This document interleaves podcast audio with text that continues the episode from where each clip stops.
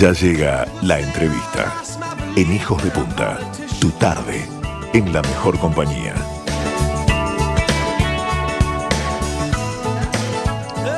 Muy bien, amigas, amigos, eh, tenemos el honor y el placer de conversar con uno de los artistas plásticos más importantes de nuestro país.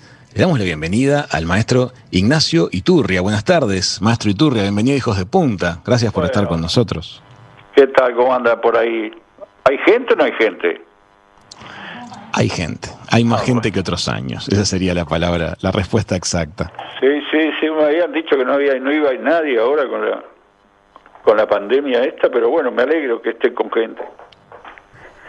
Maestro, muchas gracias. Sabemos que usted tiene muchísima dedicación a su arte, a su pintura y que se haga un ratito para conversar con nosotros lo valoramos muchísimo. Bueno, es parte, es parte de la pintura esto. Es parte, ¿no? Sí, claro. Sí, sí. Usted sabe que hace unas semanas atrás entrevistábamos a, a, Guillermo García Cruz y él en la entrevista nos dijo, eh, yo tuve la suerte de, en una de mis primeras exposiciones, eh, lo vi a Iturria.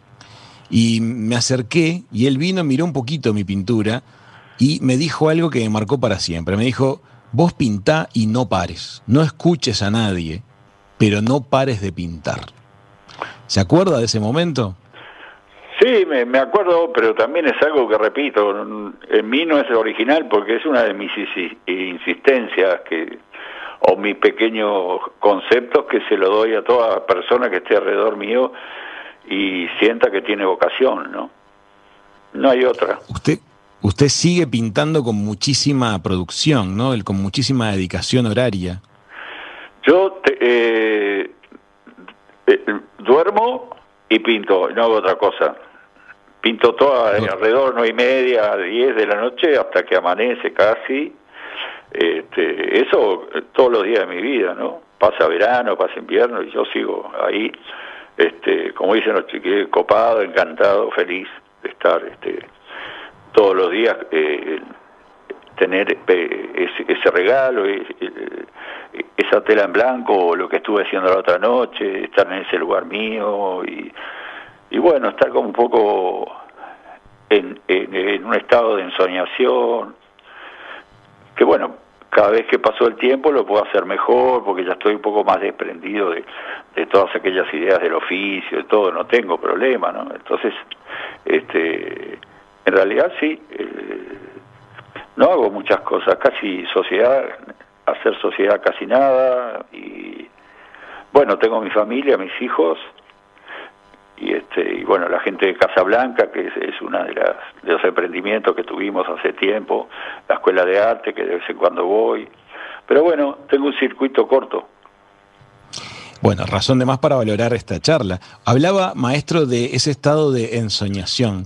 Qué pasa cuando usted entra en ese estado de, ensoñación cómo lo vive bueno el, estado de ensoñación es algo que se ejercita este en el para el cual se necesita tener una cierta hipnosis personal. Con esto no, no, no quiero confundir y creer que son cosas muy extrañas, son cosas que son, son logrables, fácil, ¿no? Una persona tiene, sabe lo que está haciendo, se concentra y disfruta de ella, ¿no? Entonces el estado de ensoñación es un estado, digamos, como aflojamiento de todo lo que es un poco el mundo exterior, todas esas cosas que, que tensan el diario vivir, este, y bueno, de lo cual yo siempre me he refugiado porque me, me cuesta mucho este, enfrentar a veces este, las personas, los hechos y todo, más bien que me confundo y no estoy muy al tanto. Entonces ese estado es apenas entro al estudio, este, se abre la puerta y afuera queda todo, todo, todo, todo lo, lo, lo que puede ser molesto y angustiante o feo, que si tengo esa suerte, ¿no? Y ahí, ahí estoy tan feliz y contento que, que ya ni siquiera voy a pintar un cuadro, voy al hecho de pintar, estar con mis cosas y siempre manchando, pintando. Y bueno, hay, hay momentos que son muy graciosos porque era una de las cosas que a veces le comento a los pintores acá de Casablanca, pues también a veces vienen conmigo a acompañarme al campo, a pintar conmigo. Y es, es como una cosa que yo creo que le pasa a todo el mundo, pero bueno, en pintura es como si dijera uno, eh, con un espacio, ¿no? Con un lapso de tiempo. Soy, soy un burro, soy un capo. Soy un burro, soy un capo. es, permanentemente es esa sensación. Ah, qué burro que soy. Y de repente, ah, soy un fenómeno, soy un crack. Entonces este, es una especie de respiración también interna en que uno está jugando con esas dos cosas, este, sabiendo que existen. Entonces cuando sale la cosa media media, ya bueno, ya sabemos, este, se arregla. Y después esa sensación me permite a mí poderme manejar internamente sin estar eh, radicado o establecido en mi edad. Es decir, eh, puedo viajar internamente, puedo tener un sentimiento de niño, un sentimiento de adolescente y un sentimiento de maduro a la hora de reflexionar sobre lo que estoy haciendo. Este, incluso diría que frente al cuadro estamos los tres juntos, mirando el cuadro y tratando de, de, de, bueno, de disfrutar y de resolver los problemas. Cada vez me pongo problemas más difíciles. Este, ¿Viste? ¿Cómo se llama? Sinoku, Juroku, ¿cómo se llama eso que escribe, que hacen palabras cruzadas? Sudoku. Sudoku. Y bueno, me pongo una especie de sudoku en los cuadros, ¿no? Digo, en vez de ir buscando cosas ya simples y hechas, lo hago, busco complejidades, mi última etapa es súper, súper, súper compleja. Este, no sé si has visto algo. Sí, hemos estado mirando muchísimo. Este, ah. Sin duda es una pintura con complejidades, como con códigos. Eh, da la sensación de que no es una pintura como para cualquiera, pero usted tiene una conexión muy fuerte también con el mercado comercial, usted logra vender muchísimo su arte, su arte es, es, muy valorado, muy respetado, y evidentemente e, esa interioridad que usted muestra, ese mundo eh, que usted abre una ventana y nos deja mirar, eh, es muy es muy atractivo. Uno se queda mirando.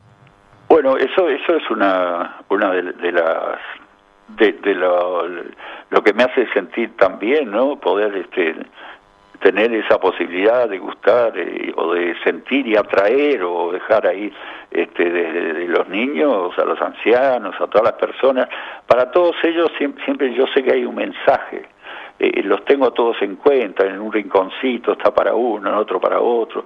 Este, ya a esta altura conozco un poco este, los, eh, eh, cuáles son los, los sentimientos internos, por más que la gente se haga la mala y todo, entonces son elementos que son importantes, son la ternura, este, la obra cariñosa hecha con, con, con mucho cariño, este, contar cuentos que sean interesantes, recordar cosas que, la gente tiene olvidadas. Eh, es como, por decir algo simple. Eso pasa mucho. Pareciera ¿Eh? que a veces algunas de las imágenes que usted pinta, maestro, es como que eh, son medio como arquetipos, nos generan ciertas interrogantes, a veces pareciera que ya las vimos en otro lado.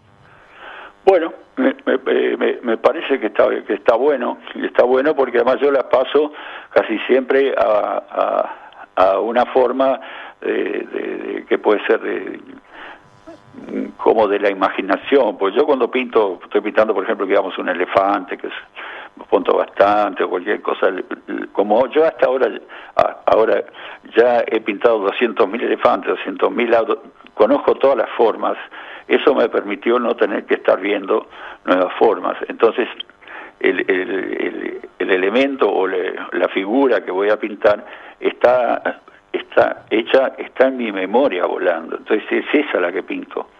Y esa que está en la memoria, este, eh, e, es, es a veces mucho más importante que la realidad, porque el, cada uno de nosotros tenemos un recuerdo de, de, los elefantes que vimos, pero también de los sueños que nos hicieron esos elefantes este, eh, soñar en ese como el concepto elefante como una gestalt elefante y usted pinta eso no no no la figura en sí. Claro ahí está tal cual. Después uno le encuentra por qué y que con la simbología y que, justamente con el elefante que es mi elemento casi totémico tengo un elefante tengo una una medallita aquí en el cuello que tiene una, un corazón de Jesús y la Virgen, creo, y un elefantito ahí, eh, que son los que llevo siempre y este y bueno el elefante tiene eh, hasta en las religiones este o los, hindúes que tienen a Ganesha que es el, dios de ellos y bueno y después en fin todo es eh, agregarle eh, elementos y, y la conexión con la gente, bueno, porque tampoco la complico tanto. Yo siempre he sentido que soy un cronista, he sido siempre un cronista de mi tiempo, que decir que si el día que puedan analizar todas las etapas, sobre todo la, parte del siglo XX, que fue donde más viví, ¿no? Este, van a ver que tengo todo, todo, todo, todo como si fuera un diario, este, de haber pintado todas las cosas que, que me han rodeado, ¿no? Este, claro. Y, pero o sea que... la que me pregunten, de Montevideo, la que me pregunten. Yo pinté todas las cosas digamos, yo qué sé, no sé, el Palacio Salvo, el, la garita de policía, los puertos, las ramblas, este, las cosas del campo. A veces juego con la gente de Casa Blanca, de los, alumnos, y eso digo, bueno, a ver, a ver, dígame, a ver, ¿qué cosa? Ya la pinté. es que es una obra muy extensa también, sin lugar a dudas. Son muchos años trabajando con una intensidad muy inusual eh, ha habido tiempo para plasmar muchas ideas. Nos llega una pregunta de la audiencia. Nos pregunta Marcelo, em, ¿será que pintar es un diálogo sin rostros que empieza con una pincelada en un lugar y termina con la mirada de otro puesta en la obra terminada? ¿Es una forma de relacionarse con otros no verbal? Exactamente, eh, tal cual, es una definición perfecta. Es así, sí, desde mi atalaya, digamos, desde mi rincón oscuro, donde, donde me, me, me, encierro para poder eh, decir, eh, tratar de encontrar qué es lo que quiero decir con precisión, porque la cotidianidad, cuando uno empieza a decir cosas, si ya no las tiene pensadas, es un disparate, porque llega uno después a la casa y dice, ¿cuántas cosas dije que no tenían sentido? que, que me escapé, pero entonces metido en el estudio, tratando de encontrar y proligiar y llegar a, encontrar el diálogo ese, por supuesto. Yo tengo un gran este anfiteatro atrás mío imaginario, eh, donde ahí tengo sentados, está todos los pintores que me gustan, están las personas que quiero o que aprecian mi arte, mi padre, mi gente. Entonces cuando estoy pintando de repente en una zona de por aquí, de por allá, ah, me acuerdo, este y como que me doy vuelta y le doy una guiñada porque yo sé que eso le gustaría a Morandi o, o, le gustaría a otros pintores o le gustaría a mi padre estoy en permanente este, diálogo y ese silencio del público de no estar directamente porque yo no voy ahora a las exposiciones si puedo este no sé me, me devuelve eh, o me hace volverme un poco cuerdo porque no es un loco que habla solo. Pero es muy interesante lo que nos está compartiendo. O sea que usted en su estudio eh, es ese atalaya oscuro. Cuéntenos cómo es el estudio suyo, compártalo. Es un lugar oscuro, hay música, eh, tiene una vista. ¿Cómo es el, estudio de Iturri?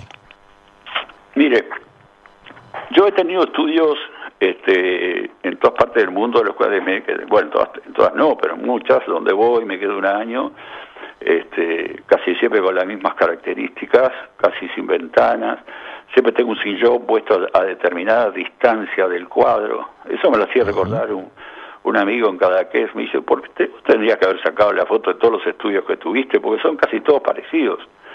Este, como genero un espacio alrededor eh, que, tiene determinadas características. Se podría llamar Feng Shui si se quiere, pero no me gusta usar mucho eh, esas palabras. El estudio que tengo en Montevideo es el estudio más lindo que he tenido, aunque tuve uno muy importante en Nueva York de un pintor, Mark Goldberg, que era un pintor histórico y bueno, no me quiero ir por las ramas. Pero este mi estudio está, eh, no es cuadrado, tiene bastantes aristas diferentes, es grande, tiene espacios españoles arriba, tiene otros cuartos.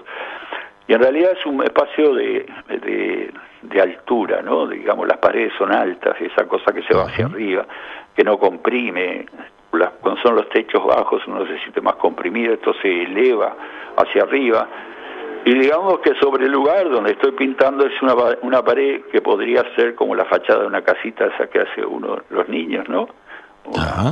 Y, y que también puesto ahí el caballete, que tengo un caballete muy especial que me hice, a la hora de, de verlo de lejos parece como que me saca una foto y parece que estuviera haciendo una celebración, parece que estuviera en misa. este, Entiendo. Hay como un altar. Y sí, pero además llegaría a contar otro que es medio secreto, pero bueno, no importa. Que durante mucho tiempo y eso, eh, eh, antes de, arrancar el cuadro tenía, ahora tengo, eh, que es un frasquito o una cosa de agua bendita que me regaló la vieja y eso. Y antes de empezar le tiro unas gotitas ahí, este, como, me, me siento no sé, siento ese principio de, de, todo, ya, ya arranco con esa con esa postura. Rompes el hielo con el lienzo, es, es una invocación también. debe ser, sí, es una cosa ahí que, bueno, me, hace... Eh, es como si, si la pintura fuese un, un ritual también. Claro, claro. Y bueno, y todo ese ritual que tú vas recorriendo con tus obras es construir también la, las emociones que después la obra va transmitiendo. La vas cargando de ti y después nosotros como que lo sentimos. ¿Hay música en tu estudio? Eh, tengo, tengo, tengo un tema, este, a, veces eh, escucho a, mi hijo, Ignacio, Nacho, este, que, me, me manda las cosas que está cantando y las obras. Que, sí, la música que está componiendo y haciendo, también como él toca con Mandrake, los druidas y varios, a veces me manda esas cosas y lo escucho, pero no soy ahora de escuchar mucha música ni, ni programas porque me distraigo. Ajá, comprendo. Me, distraigo. Si es una música así, digamos, más cumbiera, uno se pone a moverse, a bailar y un rato no está mal porque la pintura es un hecho alegre, no es solemne en ese sentido. Claro. Pero es un rato, después me canso un poco porque quiera, quiera no uno se, se, enchufa un cable y, y, también se le mete dentro del cuadro, ¿no? Este, en una época escuché mucho a Jaime Ross, con eh, los primeros discos que me los trajo un amigo a escucharlos, y ya eh, lo escuchaba todos los días el mismo, soy bastante obsesivo. Y bueno, como, como era como un mantra, ya no tenía que oírlo, porque ya lo conocía las canciones. Claro. Entonces era un, era un con esa voz de él que es un y bueno, y yo creo que casi toda esa pintura de ese momento y todo está está invadida por ese de Jaime, por la, la, la de Citarrosa, de todo todo es una, un tipo de, eso en otro tiempo ahora no, no, lo hago pero era como estaba muy también involucrado el siglo XX porque esos esas voces esos decires eso que se cerrar toda esa gente y bueno estaba trabajando o haciendo su obra desde un lugar que no les permitía los chistes no Cosa que, a mí ahora sí, yo qué sé, en este momento, ahora, a partir de que empezó el siglo XXI y todo, está, me he permitido todo, ¿viste? meter chistes, meter bromas, ciertas ironías y todo, que en otro entonces eran discutidas y, y molestas para los demás.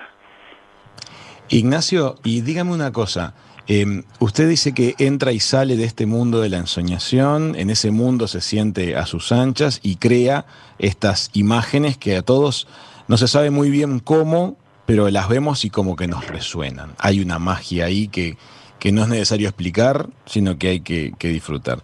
Cuando usted ve su obra en retrospectiva, esa obra que es tan abierta, que admite tantas interpretaciones, usted mira su obra y piensa las mismas cosas que pensó cuando la creó, o a usted también le pasa de crear nuevas interpretaciones? Ah, qué pregunta, porque todo, todo, todas las respuestas están en la pregunta, porque todas esas cosas me pasan. sí, me pasa, me pasa todo eso. Este, sí, pasa, pasa de, todo. Me sorprendo. Por ejemplo, una posición que hice acá en el Museo de, Bellas Artes, que vino un curador español este, hacerla especialmente, se quedó en casa y todo eso. Este, me dijo, bueno, vamos a elegirla. Primero me la hizo hacer él la posición, pero bueno, yo la hago, yo la hago de curador y bueno. Entonces digo, vení, me vas a acompañar a elegir. No fui ni loco a buscar a elegir. Nada, elegí la que la elija usted. Se sintió medio raro. Después, a la hora de, colgar en el museo, vino, me ayudarás a colgar. Digo, yo no, colgar a vos. Y este, lo único que pedí fue un cuartito para mí, exclusivo, donde ahí intervine ese cuartito, como si fuera de vuelta un cuarto personal, íntimo, cerrado, donde tampoco se veía muy bien este, qué era lo que iba a suceder, pero siempre, como soy optimista y creo que las cosas me, me, salen, y me, bueno, me salen, y arranqué con un martillo. Agarré un martillo que tenía ahí, y los primeros golpes que pegué fue con un martillo, con la parte de atrás del martillo, eh, porque ahí las paredes que me hicieron no, son paredes duras, son de yeso, y empecé a golpearlo, golpearlo, se armó un poco de escándalo, vinieron todos a ver qué estaba pasando en el museo. Y bueno, fui arrancando con eso y, después seguí, agujereé las paredes, las pinté, bueno, hice todo una especie de, de, performance ahí. Sí. Muy, muy entretenida. Y después, no, después cuando lo veo, lo veo en la foto y veo cuadros míos y todo, digo, ¿y cómo lo hice esto?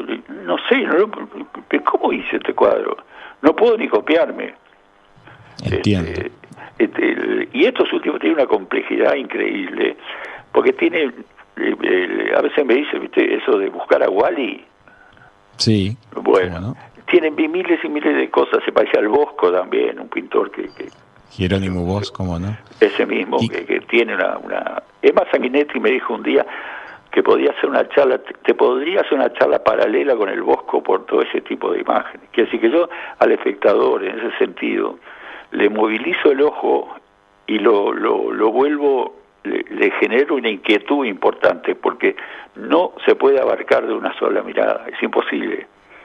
Es como Totalmente. es como y además ¿Sí? nos obliga a recorrer el cuadro con la mirada, explorando, tratando de reconocerlo, de interpretar las señales, de buscar esas interpretaciones pero también usted nos hace mucho como mirar para adentro con esas imágenes de esas personas que nos interrogan, este, nos hace como reflexionar.